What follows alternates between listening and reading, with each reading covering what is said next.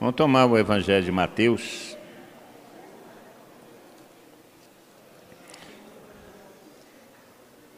Eu quero refletir com vocês agora um ensino antigo.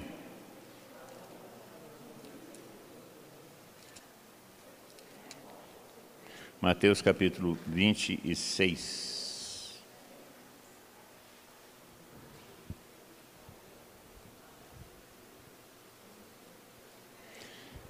Uma das palavras que Deus nos deu para esses dois anos é vigiar. Né? a gente tem que compreender que a palavra vigiar, quando é utilizada na Sagrada Escritura, ela tem também o sentido de zelar, de cuidar. Não é só vigiar no sentido de prestar atenção, estar vigilante, velar no sentido de é, acender uma vela para ver o que está acontecendo, é, mas é também o sentido de zelar, você cuidar, cuidar. E a gente muitas vezes não cuida, né? O texto que eu quero tomar com vocês é, é, o, é o texto do Horto das Oliveiras. Jesus Cristo, depois da ceia, vai para o Horto das Oliveiras, a começar do versículo 30 versículo, capítulo 26, versículo 30, dá, dá o sentido. Depois de cantar o hino, é, é, Jesus está na ceia, é a última ceia. Cantar o hino faz parte da celebração da Páscoa. É, Jesus Cristo antecipa a Páscoa. A Páscoa dos judeus aconteceria no dia seguinte, mas o dia seguinte é a Páscoa de Cristo, que é a morte. Então, na quinta-feira, ele celebra a Páscoa de maneira antecipada. E na Páscoa tem o, o hino é, a celebração da Páscoa é, termina com um canto de um hino, um dos salmos, o hino pascal. Então, depois de cantar o, o salmo, cantar o hino, eles saíram para o Monte das Oliveiras, o Getsemane. Então, Jesus lhe disse, essa noite todos vós, todos vos escandalizareis, ou seja, ficareis assustados, aqui não é escandalizar no sentido escândalo, né? mas ficar assustado, eh, ficaram surpreendidos por minha, casa, por minha causa, pois está escrito: ferirei o pastor e as ovelhas do rebanho serão dispersas. Depois, porém, de ressuscitar, eu irei à vossa frente a Galiléia. Pedro, sempre Pedro, lhe disse: Mesmo que todos se escandalizem por causa de ti, eu jamais me escandalizarei. Ei, Pedrão, igual nós, né? Igualzinho nós. Eu fico, eu fico assustado como que a gente muda de opinião rápido. Né? A gente está que está num fervor. Aí passou um rabo de saia e já mudou de opinião. Não precisa ser um rabo de saia, pode ser um, um, um, uma barra de, de calça também, né? porque é a mesma coisa. É impressionante, impressionante. Como é que a gente, por causa de namorada, namorado, por causa de trabalho, como a gente muda de opinião assim, ó. Tá, assim, tá, tá no fervor. Ah, eu vou, agora eu vou, agora eu vou. Aí, que nem jogador de futebol. Mudou de time. É outro, já mudou.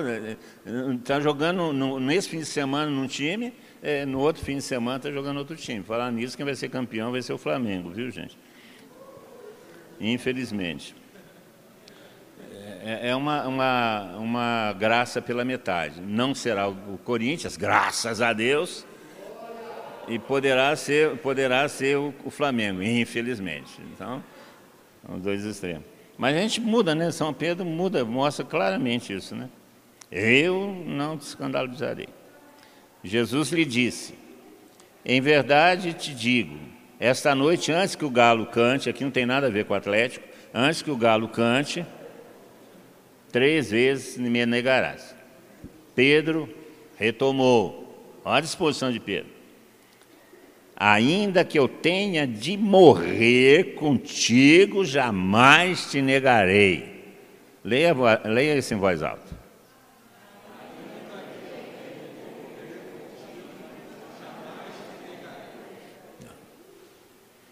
Lembre-se disso, que vocês leram isso. Aí tem um, um, texto aqui que eu acho fantástico, está assim. E todos os discípulos fizeram a mesma coisa. Quer dizer, não foi só São Pedro, né? Todos falaram a mesma coisa. Não, vamos morrer contigo, tal coisa. Pula 40 versículos. Vai lá para o versículo 74. São 40 versículos. 40 versículos à frente, Pedro começou a praguejar e a jurar: Não conheço esse homem. Só passou 40 versículos.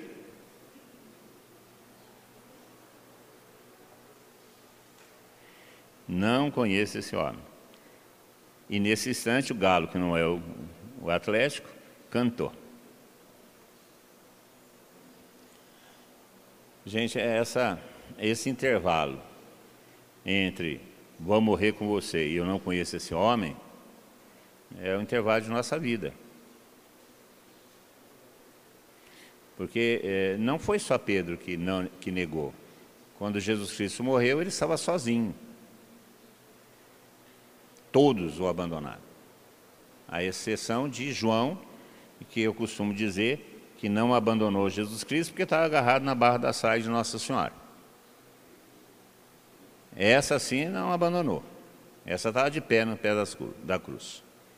E João estava com ela porque estava com ela, porque os outros todos foram embora.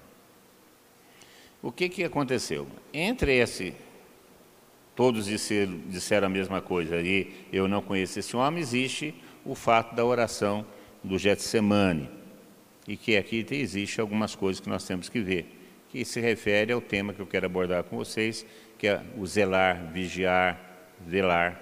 Né? Então, olha lá, Jesus chegou a eles no lugar chamado Getsemane e disse a um dos discípulos, sentai-vos comigo, sentai-vos enquanto eu vou ali orar. Levou consigo Pedro e os dois filhos de Zebedeu, Tiago e João. E começou a ficar triste, angustiado. Dizer, ele, começa a ter as dores da paixão. Esse, esse período aqui, essa, esse fato, é o fato essencial da, da nossa redenção, porque aqui é, é, que vai haver o confronto entre a vontade de Deus e a vontade humana, em Jesus Cristo. É, nós, nós temos que entender que em Jesus Cristo existem duas naturezas, duas vontades, mas uma só pessoa. E aqui então nós vamos ter o confronto das duas vontades. Porque existe uma vontade humana, existe uma vontade divina, numa única pessoa que é o Verbo encarnado, com duas naturezas, a natureza humana e a natureza divina. Não existe em Jesus Cristo somente a vontade hum, divina, existe em Jesus Cristo também a vontade humana. Porque se existisse só a vontade divina, Cristo não nos redimiria. É necessário que ele tenha a vontade humana para que ele redima a humanidade. Então, há necessidade de, de dobrar a vontade de, humana diante da vontade divina. E é exatamente isso que é a obediência. É isso que é a obediência. Obediência é dobrar a vontade humana diante da vontade divina. Seja feita a vossa vontade. Como é feita no céu, seja feita na terra.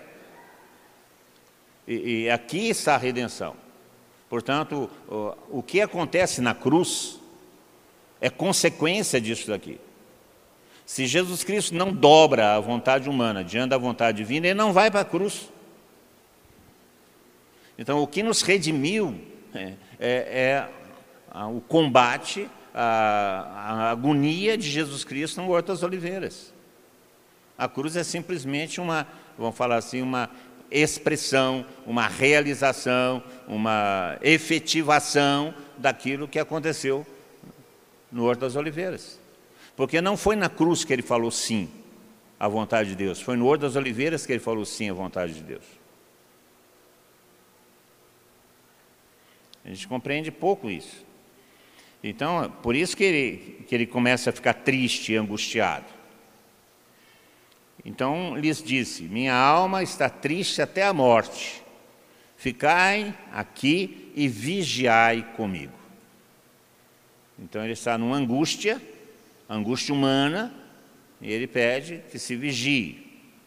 E afastando-se um pouco, caiu com o rosto em terra e orou: Meu pai, se possível, passe de mim esse cálice, contudo, não seja como eu quero, mas como tu queres. É, a gente acha que Jesus Cristo aqui está falando sobre a morte na cruz. Que se afaste de mim a morte da cruz. Não. O cálice não é a morte na cruz. O cálice é beber o fel do pecado humano. Nós não temos a dimensão do que é isso. Jesus Cristo bebe, por assim dizer, os nossos pecados. Ele assume naquela, naquele momento a condição do pecado, a condição do pecador. Ele se fez pecado, diz São Paulo. Esse é o cálice. Ele se fez pecado. E, e isso é extremamente doloroso, doído, sofrido para quem é santo. Então ele fala isso, que seja como tu queres, não como eu. E quando voltou para junto dos seus discípulos, encontrou-os dormindo. Então, no momento de angústia, no momento de decisão sobre a humanidade, em que ele solicita que eh, se vigie, eles dormem. Disse então a Pedro, aquele mesmo Pedro, disse então a Pedro: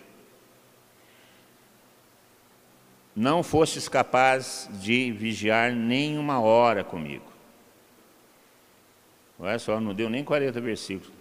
Na hora que Pedro falou tudo junto, deu o quê? Deu pouco versículo, deu 30, de 30 e coisa, 35 para 40, para 40, seis versículos. Já Pedro já estava sem vigiar. Então, vigiai para não cair em tentação. O espírito, na verdade, está pronto mas a carne é fraca.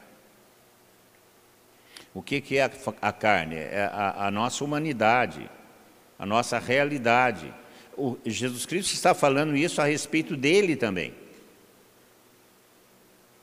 Porque esse, esse combate se dá em, em nós. Aquilo que Deus quer e aquilo que a carne quer. São Paulo vai falar isso na sua carta aos Romanos. Eu não faço aquilo que quero, é, aquilo que Deus quer, eu faço o que eu não quero. Que lei é essa? Que faço o que não quero e, e desejo e não faço o que quero? É a lei humana. São Paulo vai falar sobre essa questão. A carne é fraca, a, human, a humanidade é fraca, a, mundanidade nossa, porque é essa, essa carne atingida pelo pecado. E o espírito está pronto. Jesus Cristo em espírito está pronto. Jesus afastou-se pela segunda vez e orou: Meu pai, se esse, se esse cálice não pode passar sem que eu o beba, seja feita a tua vontade. Voltou novamente e encontrou os discípulos dormindo, pois seus olhos estavam pesados. Seus olhos estavam pesados. E isso aqui chama-se da, daquela sonolência, aquele estado letárgico e que antecede o sono, os olhos pesados. Né? E tem uns que vão assistir palestra e fica nesse estado. Só não cai da cadeira porque está bem seguro, porque tem uns que a gente está aqui na frente, olha, tem uns que fica balançando, fala assim, agora cai, agora cai, agora não, aí firma. É esse estado, que as coisas vão sumir, você não, não consegue manter o foco, é, esse é o perigo de quando quem está dirigindo com sono chega nesse período, ele baixa o carro. É, é estado de sonolência. Pois seus olhos estavam pesados, esse estado de sonolência. Deixando-os, afastou-se e orou pela terceira vez, repetindo as mesmas palavras. Uma das narrativas fala que ele suou sangue. Voltou para junto dos discípulos e disse: Agora dormis e descansais? Chegou a hora, quer dizer, eles estavam dormindo e descansando. Chegou a hora, o filho do homem está para ser entregue nas mãos dos pecadores. Levantai-vos e vamos, o que vai me trair está chegando. Veja, há uma disposição para seguir Jesus Cristo. Há uma tensão, um combate espiritual. E há o resultado porque não se vigiou no combate espiritual, Pedro nega Jesus Cristo. E a figura de Pedro é a figura nossa. O que, que existe aqui? A questão da vigilância. a necessidade de zelar, de vigiar. De vigiar. Por que, que, que eles preferiram dormir? Porque o que os levou a essa situação? Primeiro, existe uma, na nossa vida existe um, um problema que chama-se a diminuição da volição, a diminuição da vontade. Essa sonolência que fala isso aqui é uma diminuição da vontade. Você quer ficar acordado, mas você não consegue ficar acordado. Porque a vontade não é suficiente para te manter acordado porque o corpo já tomou conta. Então a, a, a vontade não é suficiente. Isso chama-se diminuição da volição, esse estado de sonolência espiritual. E, e essa diminuição da volição, da vontade, acontece por alguns problemas. Primeiro, porque é, não se julga importante aquilo que tem que se vigiar. Gente, não existe uma coisa mais importante, presta atenção, não existe uma coisa mais importante do que a nossa vida eterna.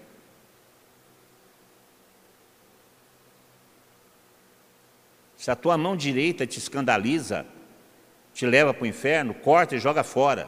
Se teu olho direito te escandaliza, te leva para o inferno, arranca e joga fora. Porque não existe coisa mais importante para nós do que a nossa salvação, a vida eterna.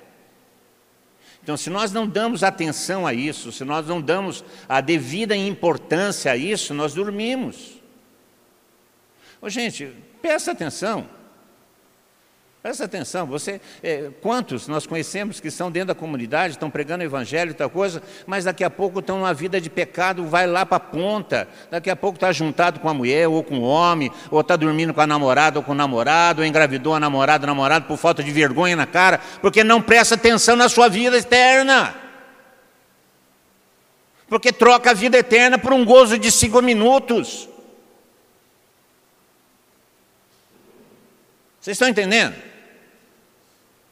Eu não estou falando só do pecado é, sexual, não. Dos outros pecados todos, da fofoca, da maledicência, é, da falta de justiça, da violência, é, pela satisfação de um momento do nosso querer, da nossa vontade, nós trocamos a vida eterna.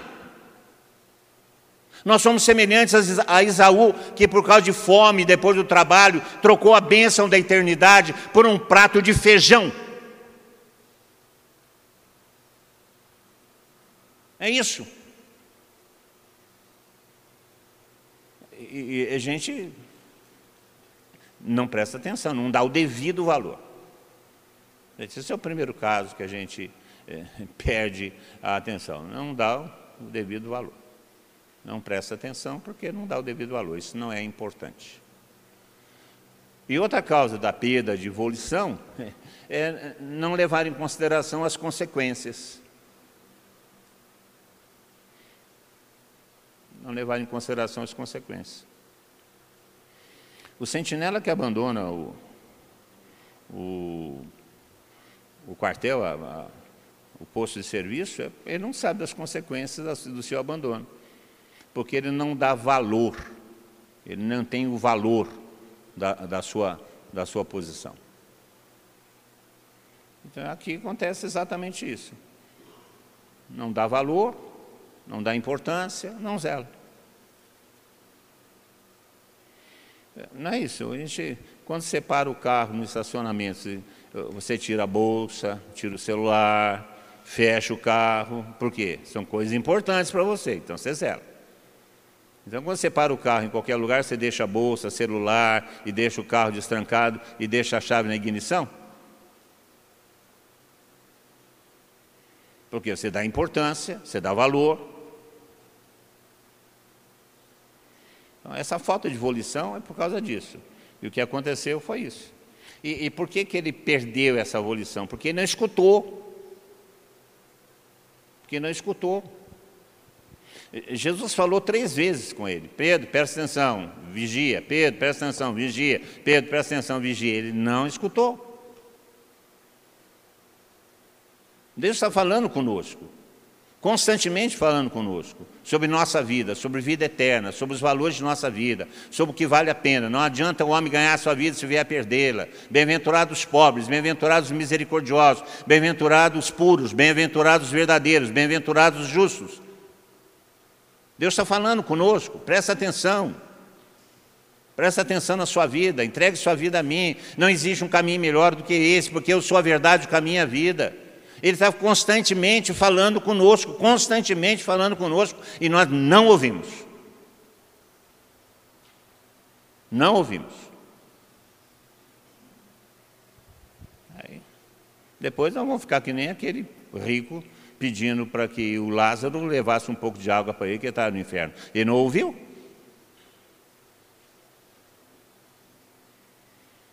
Então, a primeira coisa é essa negligência no ouvir. E porque ele não ouviu, o demônio semeou no seu coração. Porque não estava atento, porque não zelou, porque não levou em consideração, não deu valor, porque não ouviu a palavra de Deus, o, o demônio lançou semente no seu coração e tomou o seu coração. Porque nós temos esse hábito de dizer isso. Né? Ah, é o capeta, é o capeta. Gente, eu tenho a impressão que o capeta hoje em dia trabalha pouco. Porque, primeiro, o capeta é preguiçoso. Porque todos os defeitos e pecados ele os tem. E um dos pecados é a preguiça. Então, o capeta é preguiçoso. Se você pode fazer o trabalho por ele, pode deixar que ele vai deixar você fazer.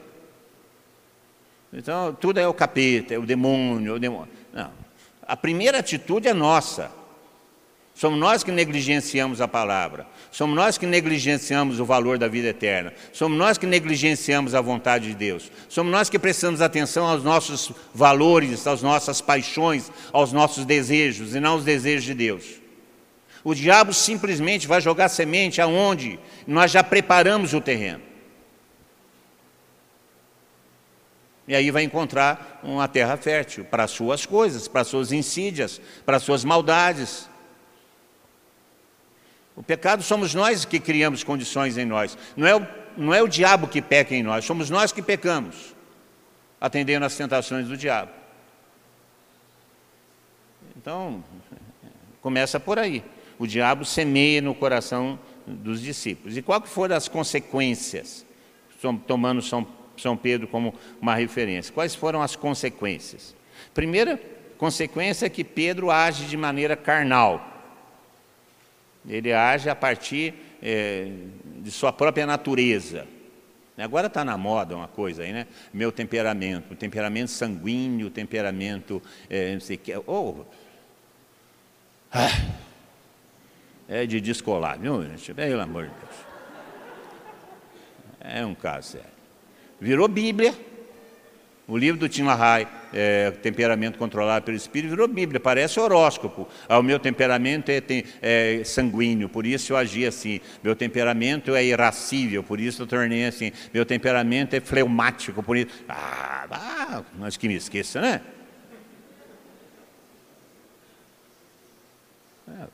É, é mesmo com o horóscopo. Vamos ver aqui que o meu temperamento diz. Temperamento é uma coisa que todos nós temos, é verdade. Nós temos. Tem uns que são mais nervosinhos, outros são mais pacíficos, tem uns que são mais sossegados, tem uns que são mais arrepiados.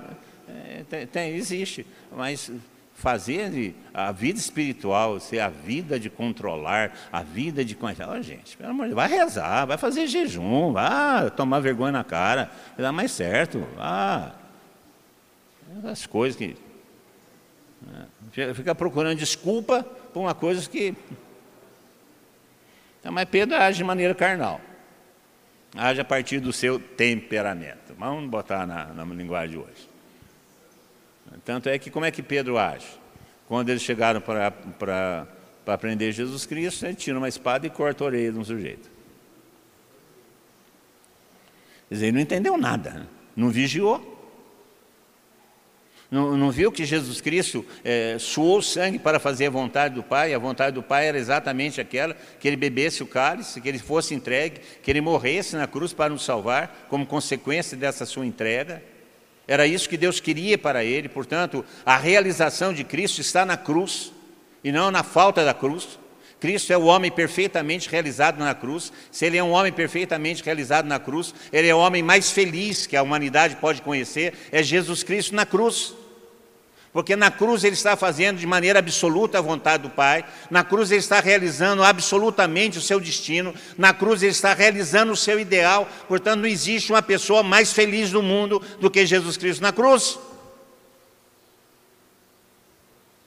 E nós não entendemos isso.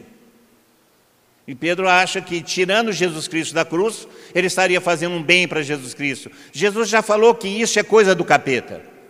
Lá na outra passagem, em que Jesus Cristo, quando Pedro fala, Tu és o Cristo, Filho de Deus vivo, ele fala: O Filho do Homem vai ser entregue, não aconteça isso contigo, afasta Satanás de mim, porque o que você quer não é o que Deus quer. E aqui então, Pedro está agindo carnalmente influenciado pelo diabo, tira uma espada e corta a orelha do Malco. O soldado chamava-se Malco. E fica uma coisa gozada, né? Porque Jesus Cristo pega a orelha do cara e cola. oh, meu Deus do céu. Você Pedro deve ter ficado com a cara que não, né? eu faço e desfaz. Né? Agiu de maneira carnal. E segunda consequência disso, além de agir de maneira carnal, colocando em risco a sua salvação, colocando em risco a, a sua vida eterna, porque desobedeceu a Deus, é, além disso, ele começa a seguir Jesus Cristo à distância. Se a gente apanhar o texto, nós vamos ver, ele, ele ficou meio constrangido, Jesus Cristo foi preso, ele começou a olhar Jesus Cristo à distância. Ele vai seguindo Jesus Cristo à distância até negar mas vai seguindo a distância. O que, que significa esse seguir Jesus Cristo à distância? Primeiro, significa seguir Jesus Cristo, mas sem comprometer-se com Ele. Ou seja, sumiu, mas não assumiu. Fica distante. Gente, quantos a gente conhece? Que seguem Jesus Cristo à distância. Acha bonito.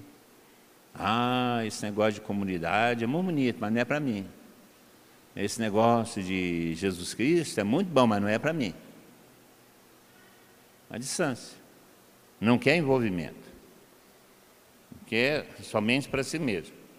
Ele, ele não tem compromisso, vê a fé de maneira superficial. Isso é seguir Jesus Cristo à distância. Vê a fé de maneira superficial, uma fé que não compromete a vida, uma fé que não muda a vida, uma fé que não dá raiz à vida, que não é radical. Coloca a própria vida em perigo porque fica do lado dos inimigos, porque eh, segue Jesus Cristo à distância, com quem que ele vai tomar café de noite? Com aqueles que vão matar Jesus Cristo no dia seguinte. Ele está em volta da fogueira com quem? Com os inimigos de Jesus Cristo. Está conversando com quem? Com os inimigos de Jesus Cristo. Está convivendo com quem? Com os inimigos de Jesus Cristo. É, é a gente está acostumado a ver isso, né? Ah, Jesus Cristo me quer feliz. Aí, a junta com homem casado ou com mulher casada, é, porque Deus me quer feliz. Ah, porque Deus me quer feliz. Aí aceita é, conviver e, e patrocinar coisas que são da fé cristã. começa a promover espiritismo, macumbaria, que não tem nada de mais do que vale é um bom conselho. Porque segue Jesus Cristo à distância. Porque acha que seguir Jesus Cristo perto é radicalidade demais, é muito radical, não é bem assim, eu, isso é exagero. Bom, gente, eu quero apresentar para vocês uma coisa exagerada. Olha aqui atrás de mim, isso aqui é exagero. E se não tivesse esse exagero, você seria salvo? Essa é a dimensão do exagero. Essa é a dimensão da radicalidade. É até aí que Cristo quer que a gente o siga. Não é menos do que isso. Então fica na periferia. Não é pratica o que convém, o resto tudo não. Ah, ir na comunidade todo dia é um exagero. Aí na casa de formação, trabalhar na casa de formação é exagero. Vir para as Priscilas é um exagero. Ser Timóteo é um exagero. Isso dentro da comunidade. Fazer pequeno grupo é um exagero. Fazer seminário é um exagero. Tem que ir duas vezes por semana na comunidade, exagero. Não dá para ser em live?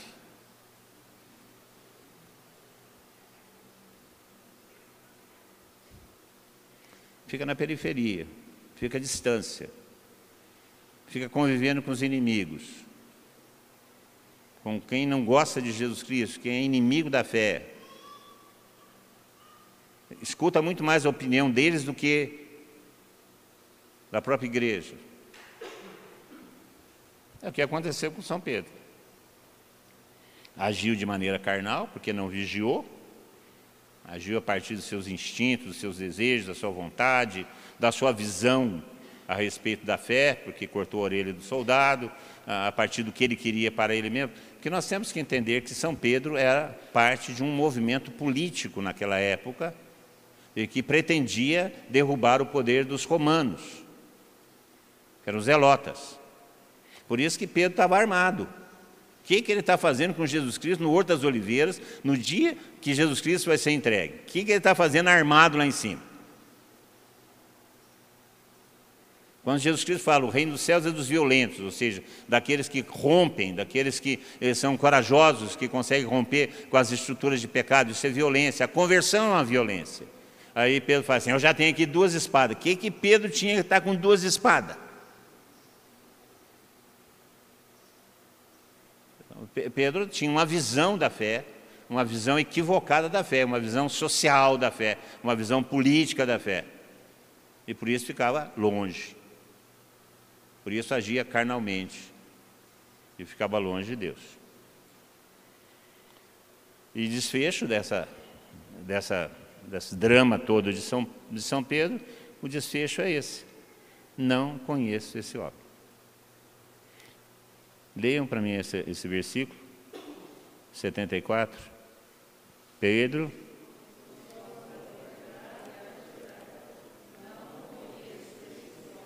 Veja só o que, que precede o não conheço esse homem.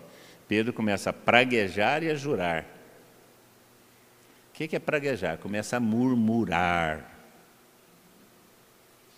Começa a reclamar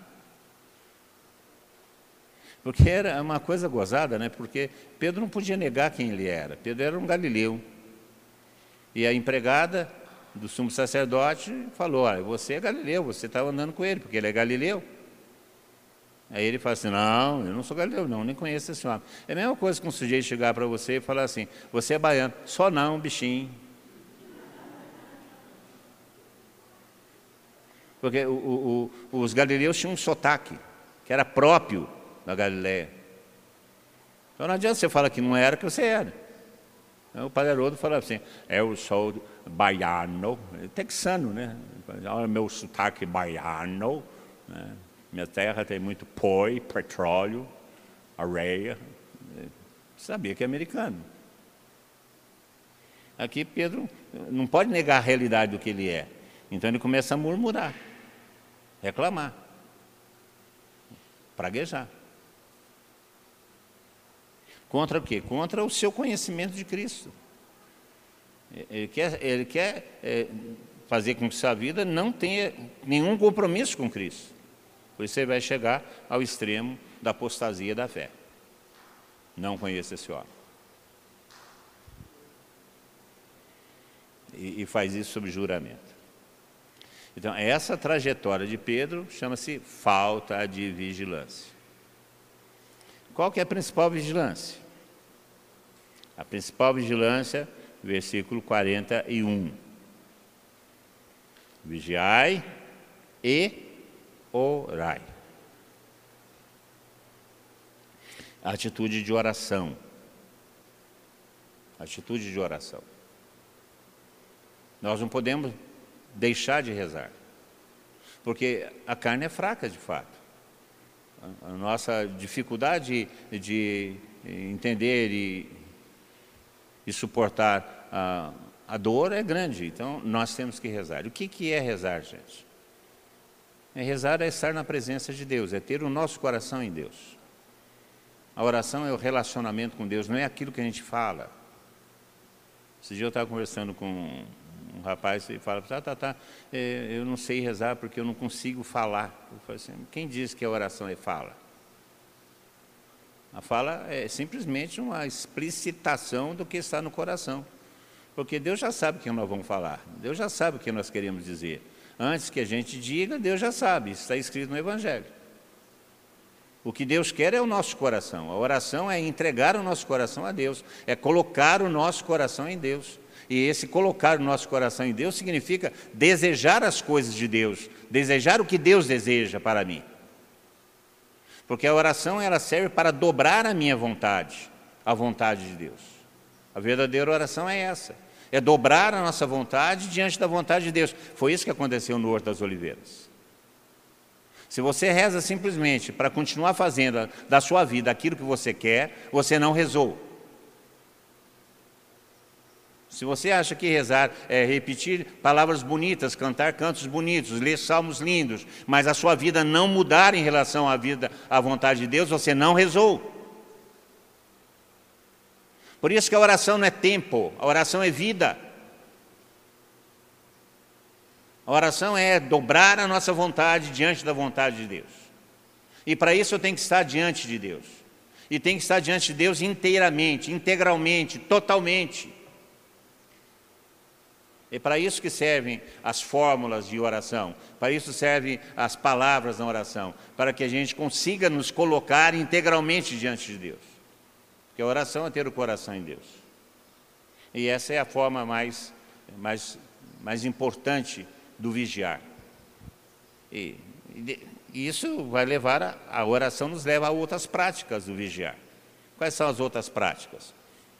As práticas ascéticas o jejum, a penitência, a boa companhia, a boa conversa, a boa leitura,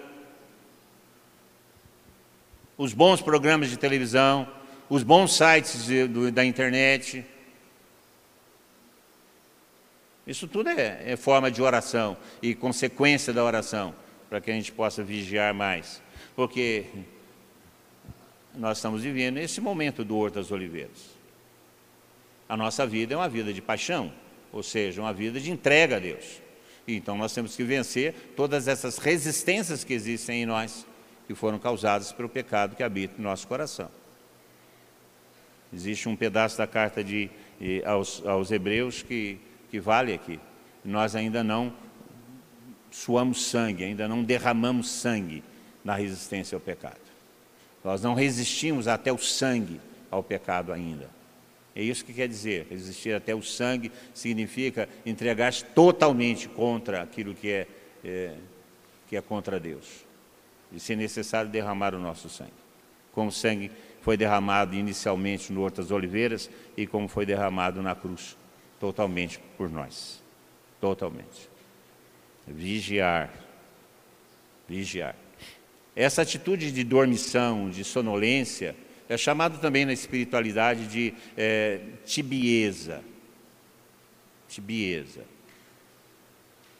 E, e, isso depende muito de nossa motivação. Né? Eu me lembro do quartel, quando servi quartel no, nos idos de 70, estava tendo a, a, ditadura militar e estava tendo a, a, a, guerrilha. Né? E aqui na região tinha o, o Lamarca, andava por aqui, andou atacando o quartel em Lorena, roubou é, armas em Lorena, matou um sentinela em Lorena, e aí o, sargento da guarda falava para a gente, cuidado, Lamarca vai ver chegar aí, cuidado. A gente ia para o guarda de noite, nossa senhora, passava um, um, gato, era o Lamarca, passava um grilo, era o Lamarca, né? tudo era o Lamarca. Né? Até que o Miguel, que era lá de Maria da Fé, matou uma, uma mula lá no portão dos fundos, porque ele falou para a mula alto lá, a mula não parou, ele pregou fogo na mula. Matou a mula com dois tiros, porque a mula não parou, porque ele achou que era o Lamarca. Né? Então, muitas vezes a, a, tibieza é isso, né? Você não dá, não presta atenção, você hum, não é devidamente motivado, é, e não é motivado porque não dá o valor, a vida eterna, e isso gera essa é, tibieza, essa perda de volição.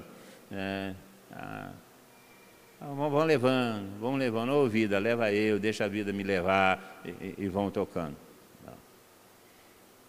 Está aí. Essa disposição de Pedro, vamos morrer junto com ele, deve se manter até o final. Porque aqueles que perseverarem até o fim serão salvos. Por isso, essa palavra vigiar e orar. E a principal forma de vigilância é a oração. Fala para o seu irmão aí, vigiar e orar.